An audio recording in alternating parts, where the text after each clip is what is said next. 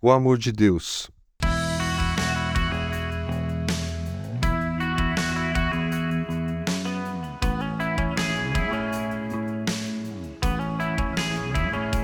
Foi assim que Deus manifestou o seu amor entre nós.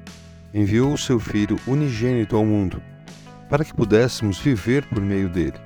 Nisto consiste o amor.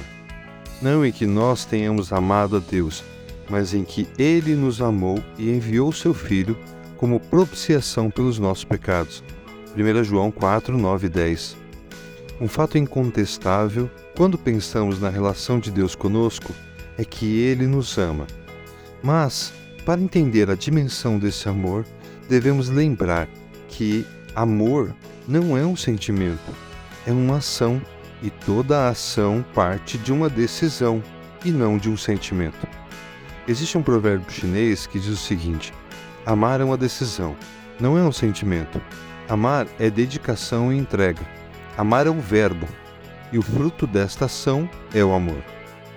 E quando falamos de Deus, tenha em mente que Ele não tem obrigação de nos amar.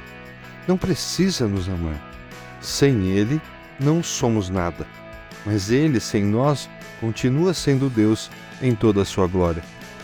Entretanto, a boa notícia é que Deus decidiu nos amar primeiro. Nós amamos porque Ele nos amou primeiro.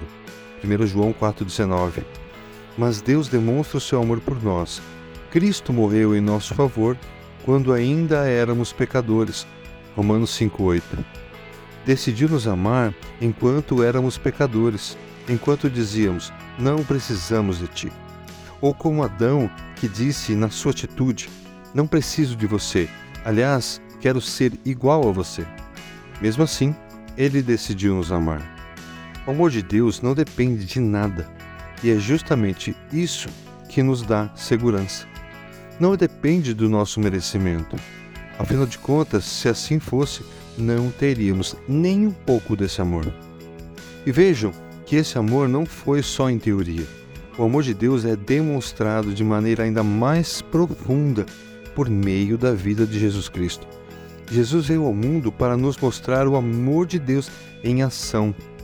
Vejam, talvez você já tenha sido questionado se morreria por alguém, além da sua família, é claro. Você morreria por um desconhecido? Fazendo uma analogia com o amor de Deus.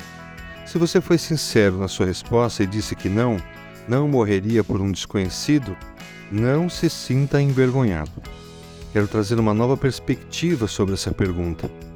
Cristo, a manifestação do amor de Deus por nós, não morreu por nenhum desconhecido. Antes de formá-lo no ventre, eu o escolhi. Antes de você nascer, eu o separei e o designei profeta às nações, disse Jeremias 1,5. Deus não enviou seu filho para morrer no lugar de nenhum desconhecido. Eu não sou um desconhecido para Deus. Você não é um desconhecido para Ele. E é isso que alimenta mais ainda a satisfação em saber do seu amor por nós.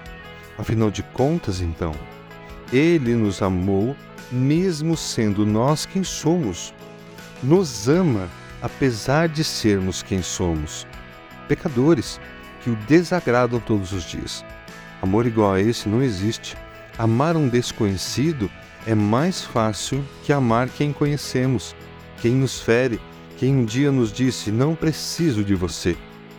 Pois é, esse é o amor que Deus derrama sobre nós todos os dias que acordamos, todas as segundas-feiras que encaramos. O amor incondicional, infinito, que nos constrange diante do nosso imerecimento. Desafio você a ouvir os podcasts nessa semana e se deleitar nos braços desse amor, aprendendo o que e de que forma esse amor alcança e afeta a nossa vida. Aceite e desfrute do amor imerecido de Deus por você. Te amo, Deus.